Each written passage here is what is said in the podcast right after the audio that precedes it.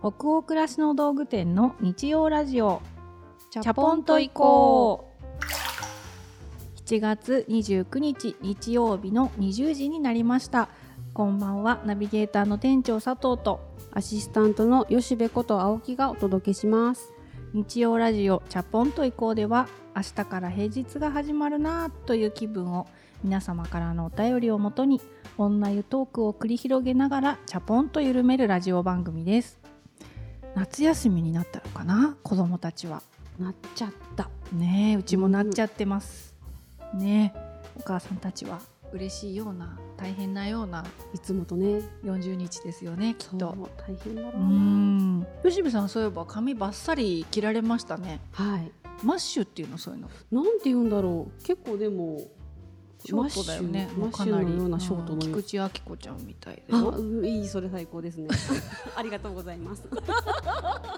そうなんかねお客様からはい。えっと、私があのやっているインスタグラムのうん。コメント欄でご質問いただいたんですけど、はい。なんで吉部さんは吉部さんっていうあだ名なのか由来が知りたいですって、本当ですよね。はい、どっかでお話ししますねってコメントにはお返事したんで約束守らなきゃ興味を持っていただきありがとうございます。吉部私も謎なんですよ。私初めてあの、まあ、吉部さん私の一緒に会社やってる、あの兄代表の青木の、まあ、お嫁様でいらっしゃいますので、まあ、義理の姉にあたりますが、はい。えー初めてお兄ちゃんがその吉部を家族に紹介しに連れてきた時にうん「はじめまして吉部です」って 言われたもんね。痛い痛い。いきなり。痛い痛い痛い痛い。22歳の吉部に「吉部です」って自己紹介されたから「え吉部なの?」ってあの時21だったかな。21だったのかな？もう一個だけでも数字早めにしても赤をねこ このお母さんにそう呼ばれてたんだっけ、うなんか多分お母さんかおばだと思うんですけど、うん。こう多分私がすごい赤ちゃんの頃につけたあだ名で、うんなんか可愛い赤ちゃん見ると、うんいろんな名前で呼んじゃうじゃないですか。うんうんでよしべんべんとか、うんうんよしボンボンとか、うんうんなんかそういうのが可愛さが極まってねっちゃって、うんうんよしべーってなっちゃったらしいんですよね、んんどうやら。んうんだからボンボンの可能性もあったんですよ。よしよしよしぼんよしボン。よかったねよしぼんさんって会社で呼ばれなくて よかったです。手の方がまだ。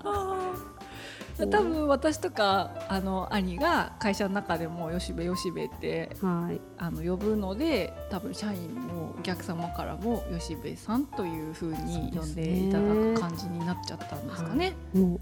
青木さんって最初の方はみんな呼んでくれるんですけどね。うんだんだん吉部。さんってね、はいなんか呼ぶ方もなんか極まってくる愛 愛くるしさありますもんね。吉部子供じゃないけど私の。でもわかります？そのボンボンとかうんベベとかって言っちゃう。なんか私もあの今息子が7歳なんですけど。はい。極まった時になんか山ちゃんとか言っちゃうんですよね一つも謎 一つも入ってないんですけどなんか山ちゃんって言っちゃうんですよな何山ちゃんなんだろうね。一つも名字にも名前にも山っていうのは入ってないんですけどなんか太郎ちゃんとか山ちゃんと一回言っちゃうんですよ、ね、私もなんか丸ちゃんって呼んだことあります。まあ全然丸入ってない。あれ謎ですよね謎ですというね。ことで吉部さんそうはそういうと、お名前にちょっと近いねええ本当の本名のお名前に近いちゃんとしたあだ名ではありますがはい。そんな由来でございました。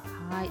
じゃあもう、はい名前の言葉このぐらいにしておきまして、お便りをご紹介しますね。アメリカからのお便りです。ラジオネームアメリカママさんからです。はじめましてこんにちは。チャポンと行こうが大好きなアメリカ在住の主婦です。ありがとうございます。えー時差の関係で月曜日の朝にラジオを聞いています夫3人の子供たちを送り出してさあ1週間分の夕飯お弁当のための野菜をまとめ切りするぞーとともすれば戦闘態勢に入り鼻息が荒くなりそうなところをこのラジオのおかげでゆるゆると進めることができています。さて北欧暮らしの道具店のスタッフの皆様ならきっと食べ物にまつわる映画や小説などがお好きかと勝手に想像しているのですが今回は特に食に関するおすすめの本料理本ではなく小説やエッセイを教えていただけませんか？ううん。んアメリカからも聞いてくださってるっていうことがまず嬉しいですね。ねありがとうございます、過去放送も超ヘビロテしてますって書いてあったからねすごいなんか嬉しいですね。嬉しいですありねがとうございます。服に関するレシピ系の本じゃなくて小説とかエッセイうんパッと思い浮かぶものあります？吉部さん。本当にパッと思い浮かぶのは、うん。高山直美さんうのん。「帰ってからおうん。腹が空いてもいいようにと思ったのだ」あーあの長いタイトルの。タイトル今結構正しいかな。結構何年も前とかだいぶ前の高山さんたくさん本出されてるけどはい。割と初期の頃の本ですよね。だと思います、結うん。構なんでしょうね。料理人になってるのかなって、うん。すごい最初の本ですよね。私うん。読んだのが21うに、ん仕事の途中うにん本屋さんに入って、うん。その時に立ち読みして、うん。そのプロローグを読んだ時に、うん。ギュッて掴まれたんですよね、うんうんうん。さ作家さんだと思ってたら、うん。後からあの日々ご飯が出ててあ料理作る方だったんだって知ったんですけどそう。なんだろうな。なんで掴まれたんだろうね、うん。わ本当のこと言ってるみたいな、うんうん。この言葉で喋りたいってすごい思った気がします。そう高山直美さんは私も同じように20代から今に至るまで、うん。新刊が出れば必ず買うっていうぐらい、うん。すごく大好きな、うんうん。まあ、料理家さんでもあり、まあ、物書き今絵本とかねうん。確か作ってらっしゃって、また新しい領域に挑戦されてるっていうのもすごい注目してるんですけど、はい。高山さんのなんていうの言葉遣いっていうか文体ってうん。すごい、なんなんていうのかな。うーんといい意味でその女性っぽくないっていうか、うんうん。なんか人としてこう本質的な部分にズバってなんか言い抜く、なうん。なんて言うんだろう潔さみたいなのがあって、なんだろうね。そうそうそうってすごい思いません？すごいそうそう。そうそうそうってすごい思いまくって なんだろういつも読みながらすごい集中してるのにどっか自分がどっか行っちゃうんですよね。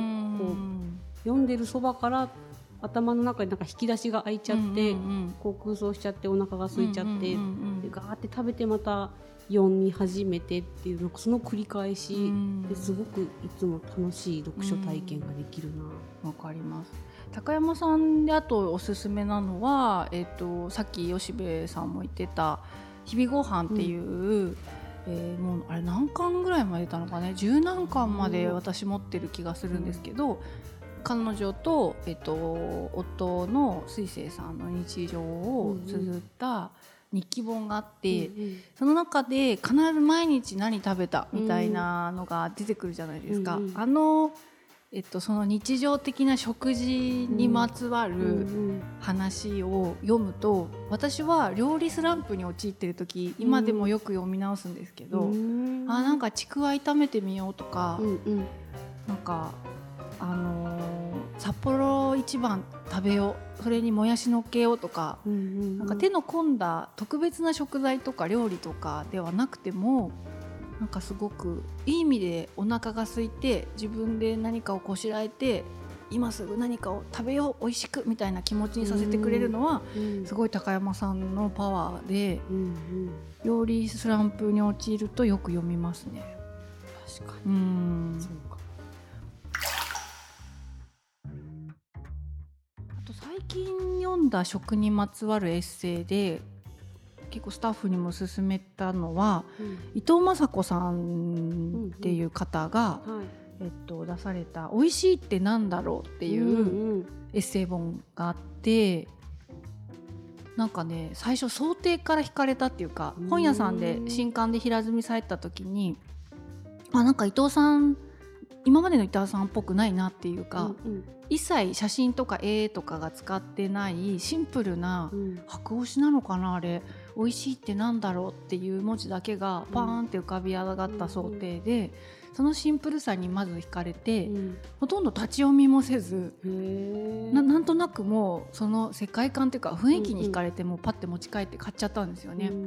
でお家に帰って読んでいったらうんまあ食に関していろんな方と対談をされているのが収録されてたりとか、うん。あとその中に書き下ろしでえっとなんだっけなどこか日本のある場所にある断食プログラムみたいな断食の宿みたいなのに伊藤さん自らが泊まって、そこでこうデトックスをなんか滞在する中で1日目こう2日目こう3日目こうみたいなうんことを事細かに日記みたいにして書き下ろされてる部分もあ中にあったりしてなんか面白かったですすごく。ううん。んそれはエッセイ？エッセイです。うんなんか文体もなんて言うんだろうな。ちょっと私伊藤雅子さんずっと好きであの彼女が出している本やあの洋服の本とか、うんうん。インテリアとかお掃除の本とかいっぱい持ってるんですけど、なんかそれを読んだ時にあちょっと今までの伊藤さんと違う気がするっていうなんか新しい文体？うん。え読みたい、うーん。なんかを感じて印象的だったかもしれないですね。うーんなんか一人の人を追いかけ続けるっていうか出たら買うってなんか楽しいですよね。そうですね。やっぱりその人の変化とか、あうん。今こういうことをチャレンジしていきたいのかなみたいなのが、うん。一読者とかうん。一ファンとしてもちょっと分かったりしする瞬間って嬉しくないです、うん嬉しい。うん。やっぱり人がなんか変わっていこうとしてる姿とか新しいことになんか挑戦しようとしてる感じとかって、ずっと好きな作家さんとかエッセイストさんとか、まあ、料理家さんとか、うん。スタイリストさんとかみんなそうなんですけど本変え続けてる人にしかわからない、うんうんあれ？なんか今回あれ？違うっていうその違うがいい感じで違うみたいなのうん。ね。ありますよね、うんうん。ちょっとこうなんていうのこっちも勇気もらえるっていうか、うん。あ新しい領域に行こうとしてるんだなみたいなのを勝手に読み取ったりとかして、うんうん。あじゃあ私も新しい領域に行くか？みたいな。すごい大大ファンだね。でも楽しいよねなんか。うんうんそうだから高山さんが神戸に移されてあの拠点をはい。で料理家から今度もともとものとかを書いてらっしゃったと思うんですけど絵本作家になるっていう時もなんか個人的にすごい嬉しかったもうんんね、うん。勝手に。そうなのよ。うんでそれをした時に私ちょうど神戸を旅行してて。今今いるのかもって勝手にときめいたりしてました。私ももう好きすぎた時期があって、まあ、今もすごく好きなんですけど高山さんの文章に影響を受けすぎてて、うんなんか自分が当時書いてたブログとかも今読み直すと高山直美さんっぽくねえかって思うような ちょっとこう意識してた時期があってそういう時期はなんか彼女が当時住んでた町をうらついたりしてどこかで出会えないかなってあ思ってた。うろうろしたことあるもんそれぐらい好きだったから。ファンですね。はい、ということでアメリカママさん大丈夫ですかね？ご満足いただけるご紹介ができたかどうかはちょっとわからないんですけど 私たちが、えー食にまつわるエッセイと言って思い出すのはパッとねこんな感じですかね、そうですね、はい。本当にパッと思い出すのを喋っちゃったけど、こはい。んな感じです。参考になると嬉しいです。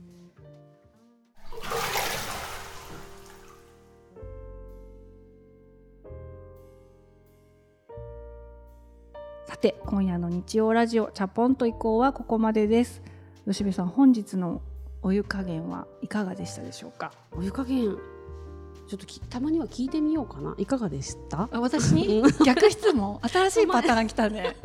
そういうのも持ってるんだね。いや今日なんか燃えてる感じしたから、きその時は自分的にどういう今日ね目ギラギラしてたの。好きな人のこと語ってたからね、うんそうそう。ちょっとギラついちゃったかな、ね、うん、一点もそらされることなくなんか喋り続けられたから。今日は聞いてみようかな。えー、わかんないけど。今日でもそうね。かなり若い頃から好きだった。高山直美さんの話とかしちゃったからやっぱ45度はいったと思う。はうい。ん45度。ふつふつと湧き上がる愛がですね マイクを通して聞いてくださっている方の元にも行っちゃったかもしれないんであっちって感じだったと思います。今日はねやけどすんなよ。はいやけどすんなよっていう感じでしたね。あ私あのーこの間ねうん第1回目の「チャポンと以降」の放送を聞いたんですよ自分で、えよく聞けましたね。いややっぱり振り返り大事だからはね 日々反省ん日々精進、はい。で1回目聞いてみたんですよそしたらだいぶ声が高くてね だいぶですね回を追うごとに 2人の声が低まっていってるんですよ。これことに気づきました。やっぱりちょっとなんか可愛いこぶってたんだかな。ああそれあるかもしれない。アシスタントのとか言ってそうなんか「チャポンタイか」みたいな感じでした。一回目。これね結構皆さん今日聞きの皆さん1回目と今日の声を聞き比べていただくと私たちがどんどん脱力していっている様がですねあの分かっていただけるんじゃないかなと思います。わざわざね自分に塩を塗ろうとしているんですねはいはいはい、そんな感じで今日は、えっとそろそろ終わりです。皆さんの気分が本日も少しでも緩まると嬉しいです。番組では引き続きお便り募集しております。ページ後半のフォームから感想やご意見ご質問などどしどしお寄せくださいね。全国のハガキ職人さんお待ちしておりますでは次回も日曜夜20時にお会いできることを楽しみにしています。